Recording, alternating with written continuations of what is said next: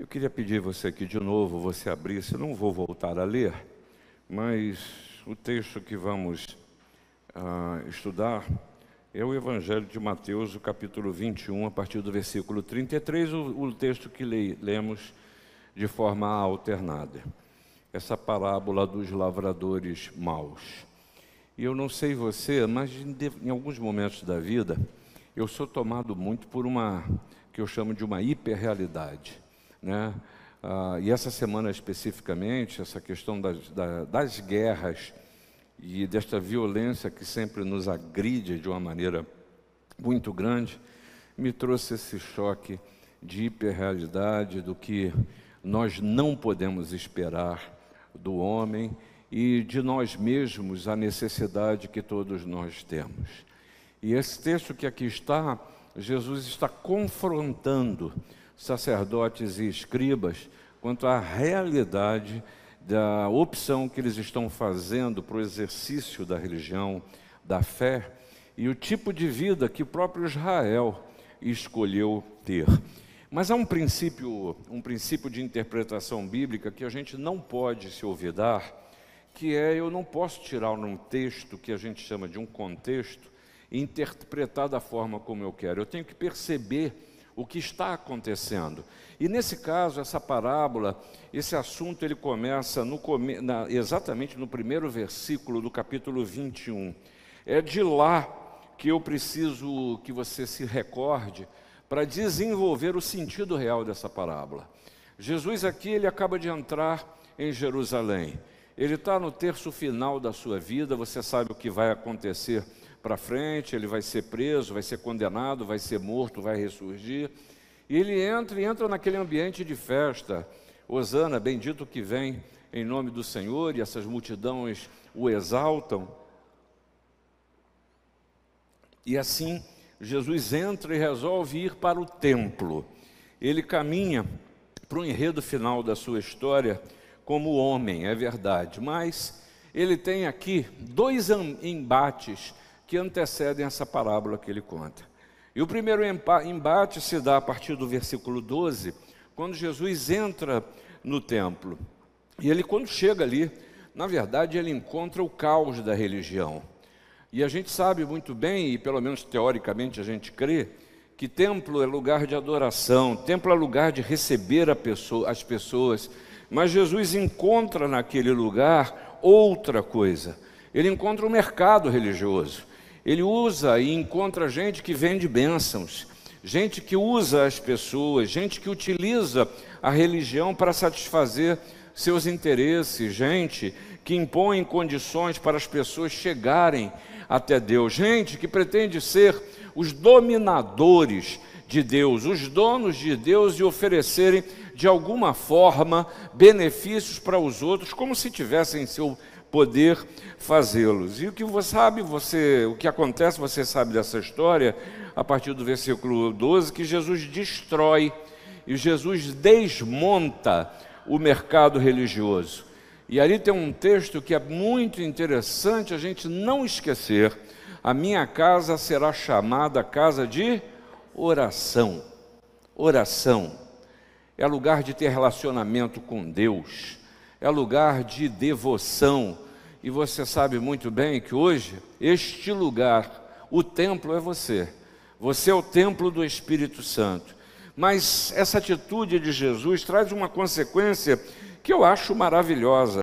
A consequência disso é uma mudança do sentido do lugar, do templo. E aí você vê, quando tira, quando se tira o mercado religioso, os verdadeiros cristãos aparecem. Quem precisa aparece. E é curioso que o texto, logo depois, a partir do versículo 4, 14, nos mostra que aparece gente que precisa. Diz o texto que depois disso vieram a ele no templo cegos e coxos, e Jesus os curou. Quando a verdade da fé, a presença de Deus é, per, é, é percebida e nisso há transformação de vida, mas não para aí. Se você continuar a ler, ler o texto, você vai ver que houve uma voz do cântico da adoração que diz: Hosana ao filho de Davi. E quem canta esse canto de adoração são as crianças. É aquela que Jesus diz: Ah, da boca dos pequeninos sairá o perfeito louvor. Aparece o verdadeiro louvor num ambiente em que Deus é percebido, num ambiente onde há sensibilidade para a voz e para a ação de Deus, num ambiente onde se percebe que Deus é presente. Ah, mas isso não ficaria, essa beleza toda não ficaria incólume por muito tempo, porque isso contraria os falsos religiosos. E é muito curioso que eu tenho estudado isso, como todas as cartas do Novo Testamento destacam os falsos mestres, os falsos religiosos, aqueles que vêm trazer para a vida da igreja, da comunhão, é, ensinamentos que são falsos, não são verdadeiros, que impõem sobre as pessoas cargas, que não seguem aquilo que Jesus chegou. Eu vim para que vocês tenham vida e vida em abundância. Ah, conhecereis a verdade e a verdade vos libertará. É uma religião, na verdade, que aprisiona. É uma religião que não traz o verdadeiro sentido de, vi, de, de vida. Por isso, você encontra a reação. Os principais sacerdotes e escribas reagiram. Versículo 16 diz, diz, diz o seguinte: Ô, gente, olha o que, que esse homem está falando. Cuidado com o que, esse homem está falando. Mas, na verdade, eles mostram que eles se revoltaram porque a verdade estava sendo dita. Eles se revoltaram porque o templo passou a ter significado de templo, de lugar de adoração do reconhecimento da presença de Deus. Eles se revoltaram porque a ação de Deus não passou pela mão deles. E ainda hoje, há muitos que pretendem ser os dominadores da religião, os donos de Deus. Só esses falam em nome de Deus. Isso tudo é uma mentira. São vendilhões do tempo os quais Jesus expulsa. Mas essa, essa conversa e essa tensão, esse primeiro embate, ele é inter, interrompido porque Jesus resolveu dar uma volta, e tem muito sentido isso. E eles encontram uma figueira. Só que essa figueira, ela não dá fruto, ela não dá figo. E Jesus chega e lida com aquela circunstância, nos mostrando o que acontece com uma vida que não cumpre seu propósito, que não tem razão de ser que a existência não tem sequer significado, isso é o prenúncio, por um segundo embate que passa a acontecer. Versículo 23 do capítulo 21. Está Jesus de novo no templo. Quem, e a pergunta que vem dos sacerdotes, dos principais sacerdotes e escribas: vem cá, quem é você para falar do jeito que você está falando? Quem é você para fazer essas coisas, ó Jesus? É uma tentativa de desautorizar Jesus, como ainda hoje. Você, nas pressões do tempo, pode estar se sentindo questionada, questionado a dizer: quem é você? Para achar que você pode viver uma vida em que Jesus tenha significado. Quem é você para achar que você pode, através de um livro, encontrar e ouvir a voz de Deus? Quem é você para tratar as questões do seu dia a dia? na certeza de que, como acabamos de cantar, Deus está cuidando de você. Quem é você? É a pergunta. Então Jesus percebe que as duas demandas, na verdade, é fruto de alguma coisa muito maior. E aqui eu volto a te dizer, e eu me sinto de, é, confrontado, espero que você também se sinta por esse texto, porque é um choque de realidade. É um choque de realidade que sai, de repente eu cuido, eu, Deus que cuida dos detalhes, isso me traz um acalento, mais suspiros, mas a minha vida continua sendo a mesma porcaria que foi sempre. E eu continuo levando a vida da maneira que levo, e Deus, na verdade, é um conceito, não é significado. Choque de realidade. E a primeira realidade aqui, Jesus fala para esses homens, para esses religiosos, e ele usa a figura de uma parábola e a parábola é um método de ensino que, pela similaridade, pela história contada, se procura trazer conceitos. E para levar conceito a esses homens, Jesus conta três parábolas. A primeira delas é por demais conhecida, é muito famosa, que nós chamamos da parábola do filho pródigo. A segunda parábola é essa que estamos lendo, e a terceira das boldas, que trazem esse choque de realidade. É a primeira delas que a gente precisa saber, lembrar e reconhecer, é que Deus nos oferece na vida todas as condições e isso é importante que eu, eu, eu recorde, porque eu e você somos um poço de carências. A gente sempre precisa, a gente sempre quer, a gente sempre espera, e vive muitas vezes as frustrações e, e as amarguras de não ter conseguido, de não conseguir ou achar que não será capaz de. Ah, essa parábola nos mostra que Deus nos oferece todas as condições. Eu vou ler o texto e eu quero que você saiba que essa figura da vinha é plenamente conhecida por Israel. Eles sabiam do que Jesus estava falando. Ela, ela conhecida por, pelos judeus, e, por exemplo, lá em Isaías 5, é a fonte em que eles conheciam a palavra dos profetas, e Jesus, num certo sentido, a reproduz aqui. Jesus também usou essa figura e ele tinha acabado, no capítulo 20, nos versículos de 1 a 6, Jesus acabara de falar em outra parábola sobre os trabalhadores na vinha. E aí a história você conhece: um homem que plantou uma vinha, um homem que cercou com uma sebe, sebe é cerca, é a proteção, construiu um lagar, porque vinha é para produzir vinho. E ali é no lagar que você cuida e trata as uvas. Construiu uma torre e arrendou. E a, o sentido é muito claro: esse homem é Deus, não tenha dúvida disso. E Jesus, na verdade, está contando como Deus agiu em favor de Israel.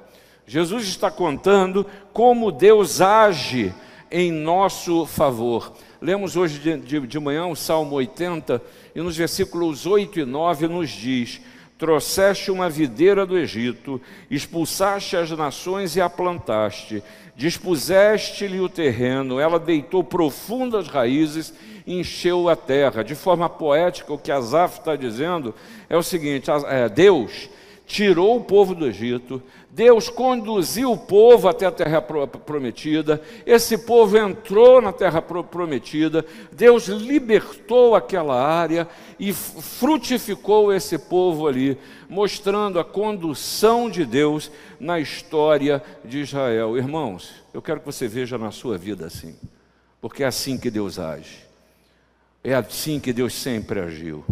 Deus dá a vinha Deus nos protege, Ele nos cerca por trás e por diante. A sebe que foi feita na vinha é um exemplo do que o Senhor faz nas nossas vidas, ainda que em determinados momentos eu me sinta absolutamente abandonado, sem proteção. Mas na verdade, a percepção equivocada é minha, porque Deus nos guarda. O largar são as ferramentas que eu e você precisamos na existência. E aqui eu reconheço, e você precisa reconhecer, que o Senhor conhece as suas necessidades. Ele sabe do que você precisa. Ele sabe para onde você está indo. Ele conduz as nossas histórias como Deus amoroso. A torre que foi construído, essa torre é um lugar de vigia, mas é um lugar de morada também nos mostrando todas as condições que Deus nos oferece. Ah, irmãos, eu e você precisamos nos apropriar da certeza de que Jesus não nos larga a própria sorte. Ele está constantemente atento à sua vida, ele cuida das condições da sua vida. Dá uma olhada na sua história hoje, nas suas inseguranças, nas profundas transformações que muitas vezes a gente passa. Tenha certeza que ao nascer de novo dia é Deus que está fazendo. Por isso Jesus disse: Eu sou a videira verdadeira e meu pai é o agricultor. Todo ramo que estando em mim não der fruto, ele corta, e todo que dá fruto limpa, para que produza mais fruto ainda. Vós já estáis limpos pela palavra que vos tenho falado. Permanecer em mim, de Jesus e eu permanecerei em vós. Como não pode o ramo produzir fruto de si mesmo, se não permanecer na videira, assim nem vós o podeis dar, se não permanecerdes em mim. Eu sou a videira, vós os ramos. Quem permanece em mim e eu nele, esse dá muito fruto. Sabe por quê? Porque sem mim nada podeis fazer. É o Senhor que de uma maneira, Jesus, que de uma maneira amorosa, carinhosa, nos expõe essa realidade, essa primeira realidade, e mostra, ainda que através de uma figura, como Deus age, ordenando as circunstâncias. Mas não adianta nada dizer isso. Não adianta nada o Senhor dizer para os principais sacerdotes: olhem a história, façam a correta leitura da história, como vocês chegaram aqui. É cuidado de Deus, é proteção de Deus, é presença de Deus, se você não se apropriar dessa realidade. E ainda hoje, eu e você vivermos, vivermos na base da tentativa e erro, para ver se dá certo. As nossas vidas nas nossas mãos não chega a lugar nenhum. Entrega o teu caminho ao Senhor. Confia nele e o mais ele fará. Mas, irmãos, há uma segunda realidade que Jesus está apresentando a esses sacerdotes e escribas. E é muito dura. E diz o Senhor Jesus que os homens se entregam aos seus pecados e se apartam de Deus. Israel foi escolhido, foi conduzido, foi protegido, foi liberto, ganhou guerras, enriqueceu, ficou, se apropriou do melhor dessa terra e ainda assim se apartou de Deus. Para Israel, não tem nada de novo. Tenha certeza que a relação entre lavadores e arrendadores sempre foi muito tensa. Nesse sentido, eles já sabiam dessa história, porque era assim que se fazia ah, quem tinha uma terra a preparava como um todo e entregava para alguém, arrendava para alguém colher. E aí a relação tinha duas ou três formas. Você poderia receber como o dono da terra, pode ser um terço da produção, pode ser um valor em dinheiro como resultado do que fez, poderia ser de uma outra, de uma outra forma, são várias as maneiras. Então o que Jesus fala aqui é algo que eles conheciam. Eles sabiam como a coisa se dava. Os sacerdotes escritos sabem do que Jesus estava falando. Mas Jesus fala da cruel realidade em que Israel se colocou. Esses servos que foram enviados são os profetas, e esses sacerdotes entenderam isso. Os profetas que Israel não ouviu. Arrependei-vos, diziam os profetas. Voltem atrás. Acreditem no Senhor. Não confiem nos homens. Vocês estão criando, acreditando no poder da Síria. Vocês não vão poder fugir nem de assírios nem de egípcios. Confie no Senhor. Espere no Senhor. Não acredite nas possibilidades humanas. E eles não só contrariaram a palavra dos profetas, mas também os mataram. E aí Jesus passa a falar do que farão com ele. Versículo 37 diz aí que o, o homem enviou seu próprio filho. Jesus já está falando do que acontecerá com ele. E aí eu e você não podemos nos esquecer que Israel foi o povo escolhido do Senhor e perdeu sua condição. Por isso que essa linguagem hoje de que estamos todos pró-Israel, porque é o povo do Senhor, não se, não se deixe enganar por esse dualismo que acha que um está certo e outro está errado. No ambiente de violência não tem ninguém certo. Onde a paz vai embora, aqueles que brigam, que lutam contra a paz, seguramente eles estão contra o príncipe da paz. Não se deixe envolver nessas questões. Ainda que a covardia, a violência e a morte esteja agraçando e provocada por quem quer que seja, violência nunca é nem nunca foi instrumento para a vida. Isso o Senhor nos mostra, por isso, nós estamos falando do príncipe da paz. Israel foi o povo escolhido do Senhor, mas hoje, Jesus veio para salvar e guardar o seu povo escolhido, A igreja. A igreja. Onde quer que ela esteja. Formada por quem quer que seja.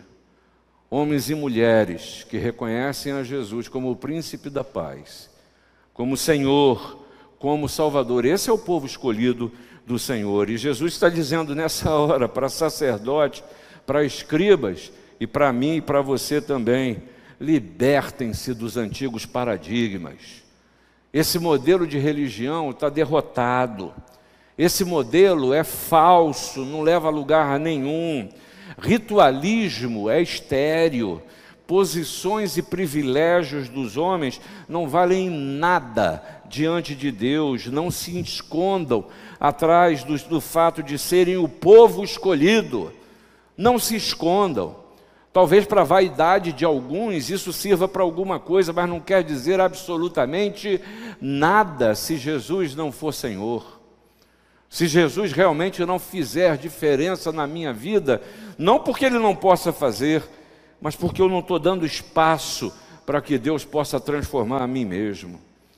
E aí, eu não posso me esquecer que Jesus veio para nos levantar, para levantar o caído e a observação de Jesus sobre o ser humano. E não tem religião nessa história. Lá em Mateus está escrito: Jesus, vendo as multidões, compadeceu-se delas, porque estavam aflitas e exaustas, como ovelhas que não têm pastor. Ah, eu me vejo nesse texto, eu me vejo nessa história, e tenho certeza que você também, porque há momentos que a hiperrealidade que eu e você vivemos nos rouba a alegria de viver, nos tira a esperança, quer nos tirar as expectativas boas do que virá. E a gente passa a enxergar a vida só com os olhos do pior, da falta de oportunidade, daquilo que não tem jeito, da impossibilidade, da maldade do coração e passa a achar que é isso mesmo, que a gente tem que agir como os outros agem, mas tenha certeza que eu e você precisamos nos recordar, e Jesus destaca isso, porque a minha tendência é olhar para essa parábola e julgar esses lavradores. Mas tira esse nome de lavrador e coloca o seu nome, porque você tem atitudes assim. Eu tenho atitudes assim. Não faça uma releitura racista, preconceituosa. Não se considere fora desse assunto. A história se repete por gerações. E essa história, ela não começou aqui, ela vem desde os tempos de Adão. Eu e você agimos como esses lavradores, se nossa vida estiver em nossas próprias mãos. Se você, irmão, irmã, entender cristianismo como uma religião de ritual, você cai no mesmo erro do lavrador, você cai no mesmo erro de Israel. Jesus quer tratar do nosso mal essencial, e o nome disso é pecado. É pecado, é maldade do coração, é as nossas incapacidades, é a maneira como eu e você concebemos a vida, como a gente pensa, como a gente lida com as circunstâncias como a gente dá vazão para o que é mal. E isso é a toda hora, e é curioso que eu e você nos acostumamos, e o Senhor Jesus quer tratar dessas coisas. Sabe por quê? Porque o Senhor Jesus também nos diz que os sãos não precisam de médicos, e sim os doentes. Eu não vim chamar justos, e sim pecadores. E estar diante do Senhor Jesus é se reconhecer pecador. Pecador. Isso tem um objetivo que nem sempre entendemos. Porque talvez quando eu ouço falar de, de, de pecado, eu fique pensando assim, pô, cara, traz uma palavra aí para dar um, um plus aí, para eu começar a família bem, vem falar só de coisa ruim. Mas ao não tratar dos pecados, a gente vive menos. E não se esqueça que o próprio Senhor Jesus disse que ele veio para que eu e você tenhamos vida e vida em e vida em abundância é, é, é consequência de uma vida que se renova, de uma nova vida, de uma vida em que eu não quero me conformar com todo o mal que eu já fiz, que eu não quero me conformar com o meu imobilismo, com a minha incapacidade, mas eu continuar olhando para amanhã com um olhar de esperança. Ah, sem sombra de dúvida, o Senhor reservou coisas novas para mim. Isso não é autoajuda, isso nem é um olhar que foge da realidade, não, isso é expectativa em Deus. Mas essa parábola também nos traz uma terceira realidade. E apesar de repetir, ser repetitivo, é importante que você saiba, ou se lembre, que toda a realidade vai ser tratada. Todas as coisas vão ser tratadas por Deus. E a figura que Jesus se aplica aqui é de uma pedra. E ele fala de algo que também já é conhecido por Israel. No Salmo se cita isso. Em outros momentos se fala. E o homem se enganou em achar que Jesus estava falando de Pedro, quando o próprio Pedro chega e diz: Ó, oh, a pedra angular é Jesus, não sou eu não. Sou eu não, é Jesus. E a figura que me, me veio à mente, quando fala dessa pedra, a partir do versículo 42, a pedra angular, em que ela servirá de tropeço para alguns, mas alguns serão esmaga, esmagados pelo, por essa pedra, pelo Senhor Jesus, é porque é verdade, há pessoas que vão tomar pedrada. há gente que vai tomar pedrada. Israel, infelizmente, perdeu sua condição porque não há privilegiados diante de Deus. O que há é obediência e submissão. Obediência e submissão. Portanto, vos digo, foi o que o Senhor Jesus nos diz, que o reino de Deus vos será tirado e será entregue a um povo que lhe reproduza os respectivos frutos. Para gente que reconhece o valor da vida, da morte, da ressurreição do Senhor Jesus e diz: Ah, minha vida vai ser assim. Minha vida vai ser assim. Por quê? Tenha certeza, e essa parábola termina assim: que o filho enviado, ele vai julgar todas as coisas.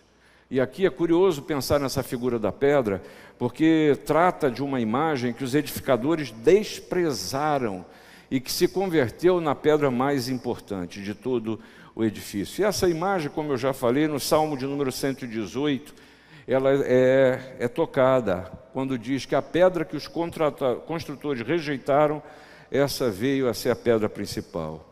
E em sua origem, tenha certeza, o salmista usou essa imagem para representar o povo de Israel. Mas saiba que o homem da cruz se converteu em juiz e rei do mundo inteiro. Mas aqui também tem uma imagem mais difícil a imagem de uma pedra que esmiuça o homem, que se cair sobre ele, o quebranta, o quebra. E essa imagem é uma imagem muito rica e que eu e você precisamos pensar. Ah, você encontra essa imagem em Isaías no capítulo 13, mostrando ali que o Senhor poderá ser pedra de tropeço para alguns. É engraçado, né? a figura da pedra de tropeço que a gente tem é para a gente não ser isso na vida dos outros. Mas tenha certeza que gente na sua soberba, que só olha para o alto e para si mesmo e não olha por onde está andando, vai cair. A segunda figura, passagem, Isaías 28, uma vez mais, nos mostra que o Senhor assentou em Sião uma pedra, uma pedra já provada, uma pedra preciosa uma pedra que é angular. E nesse sentido, está mostrando a que Jesus, ele é centro, ele não é a periferia da vida. Ele é a razão de ser. Depois em Daniel vem a terceira figura que nos ensina que a estranha figura de uma pedra que é cortada com mãos e que destrói os inimigos de Deus. Sabe o que está falando para a gente? Irmãos, haverá julgamento. As coisas não ficarão. Nós não estamos trazendo uma mensagem blazer em que um dia você vai morrer e acabou, né? Não. O Senhor vai trazer as claras a juízo todas as coisas, quer elas sejam boas, quer elas sejam mal. Isso é sério demais. Isso é definidor para a existência. E o que eu falo para você aqui que Jesus trouxe para esses homens não é para assustar, é realidade. É a realidade. Eu acho que a gente vive num tempo que mais do que nunca a gente precisa se apossar, se apropriar da verdade do Deus que protege, que cuida, que é presente.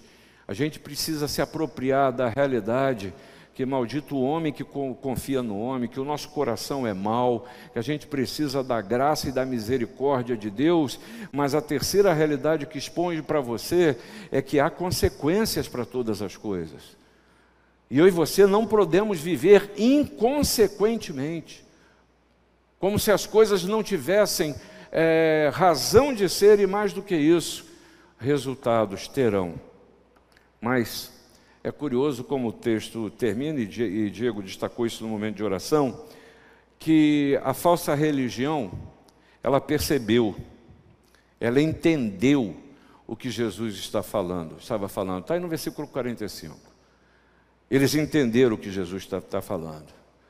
Mas eu quero terminar dizendo para você: entender não basta. A reação é o resultado. No caso, dos sacerdotes continuaram a viver a falsa religião. E essa história até aqui você já conhece. Mas vamos deixar de falar deles? Vamos falar da gente? Eu acho que eu e você já entendermos o que Jesus nos falou. Eu acho que a gente precisa refletir sobre como temos reagido com aquele que nós dizemos ser o nosso Senhor e o nosso Salvador, para que o Senhor nos livre de viver uma religião que é falsa, que é falsa. E a pior falsidade que tem é eu me deixar enganar pela minha suposta religiosidade. Que o Senhor nos livre desse mal. Amém.